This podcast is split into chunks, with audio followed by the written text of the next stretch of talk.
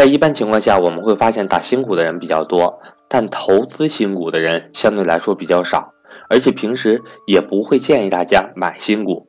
为什么会这样呢？主要是因为根据经验数据表明，造假公司大多一上市或者此前就存在业务造假行为，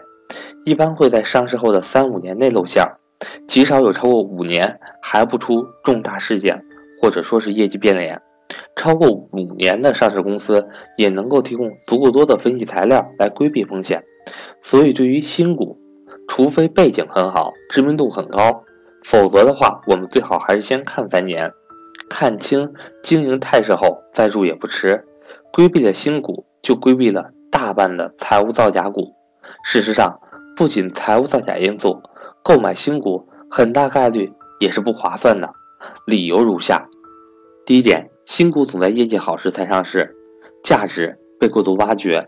众所周知，新股只披露当前一期和过去三年的财务数据，三年前的公司是怎么样的，谁都不知道。而过去三年的财务数据必然靓丽无比才能够上市。如果只看了过去靓丽无比的数据，容易直线推导出光明的未来。再加上公司上市时的路演，财经公关提炼出独特的概念，除了延续已有的业务，还要开展比过去更丰富的业务。前景就更好了。殊不知，过去三年可能只是整个大环境中产能紧张的时候，整个行业周期丰富的一面还未全面展示。我比较佩服的是，原始股东十年前在整个行业普遍亏损和危地的时候就有眼光入股公司，现在一年的现金红利没准就相当于当年的投资额，而问题则远不止如此。而还有一些上市公司进行了业绩包装甚至造假，业绩变脸的程度也就更大了。第二点，公司管理及治理水平未经时间的检验。我们看招股说明书，看到的只是结果，如何达到这个结果的过程却是不知道的。过去成绩的优异，可能只是市场环境所赐，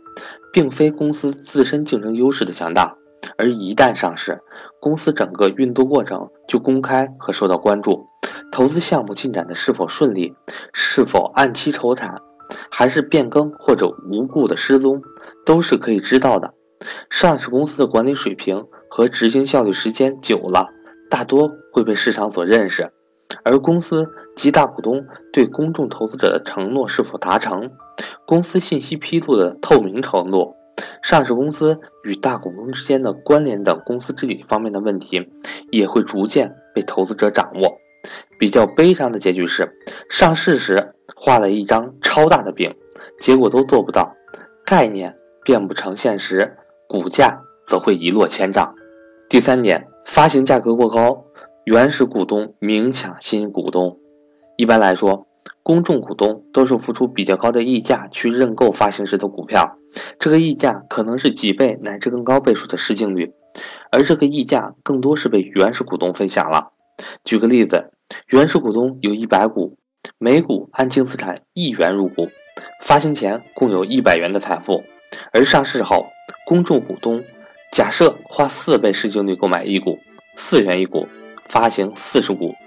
凑集资金一百六十元，那么发行后的净资产共二百六十元。发行后的股本一百四十股，每股净资产一点八五元，原始股东掌握的财富就由一百股乘以一点八五元等于一百八十五元。也就是说，原始股东仅通过上市就白赚了八十五元。然后这一百八十五元的权益在市场上的价格可能又溢价两到三倍的市净率，这多出来的钱就是公众股东白送的。第四点。超募资金过多，容易乱花。最近几年上市的公司普遍由于发行价格超预期，筹资规模也远超计划。常常见到的是，募集来的资金是上市前公司资产的几倍，募投项目由计划募投的资金来满足，而大批超募资金一时半会儿则没有投资项目。如果出于谨慎原则存在银行，资金运用效率低，又会被公众股东质疑。很多公司的经验和能力其实还达不到能够管理好数倍于自身原有资产的资金，这些超募资金是他们或许赚十年都赚不到的数目，而如今却轻而易举地掌控了。赚钱难，花钱易。现在不是有钱了吗？什么项目都可以搞得大些，再大些。投资或者收购项目也很难做到像以前没钱的时候那样精打细算。投资的领域也非常可能脱离自己的能力范围，而只要存在募集资金保荐人，就要负责后续的督导责任。他们巴不得上市公司早日把钱花光，这样一来，投资项目的效益就很难保证。最后一点，则是过度的资本涌入，行业竞争结构恶化。有些行业，它在某些时段需求量是一定的，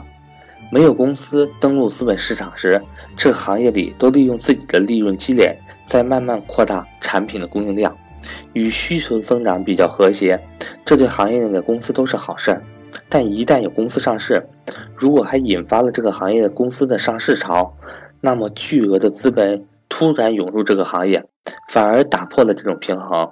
行业里的公司全部扩充产能，结果谁的资产利用率都不高，还会引发价格战，收入和利润普遍会下滑。总而言之，投资者在分析上市公司时要独立的思考，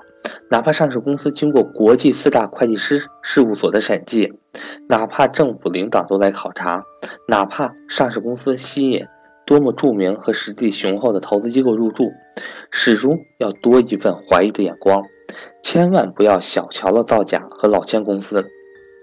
他们当中最厉害的，曾经欺骗过市场十几年，反复圈钱而肆无忌惮，一旦买中，等待投资者的必然是惨痛的损失。我是格局商学院的班主任韩登海，从即日起一直到二零一七年十二月三十一日晚十二点。凡报名投资理财班的新同学，均可获得一份学习礼包，加原 MBA 班必读材料一份，以及价值一百三十八元的黔西私房美酒一瓶。凡报名或升级家庭资产配置班及高级班的学员，都可获得一份学习礼包，加原 MBA 班必读材料一份，价值三百元的小米 AI 音箱一台，以及格局之前职业规划模块的付费课程。助力你的职场发展。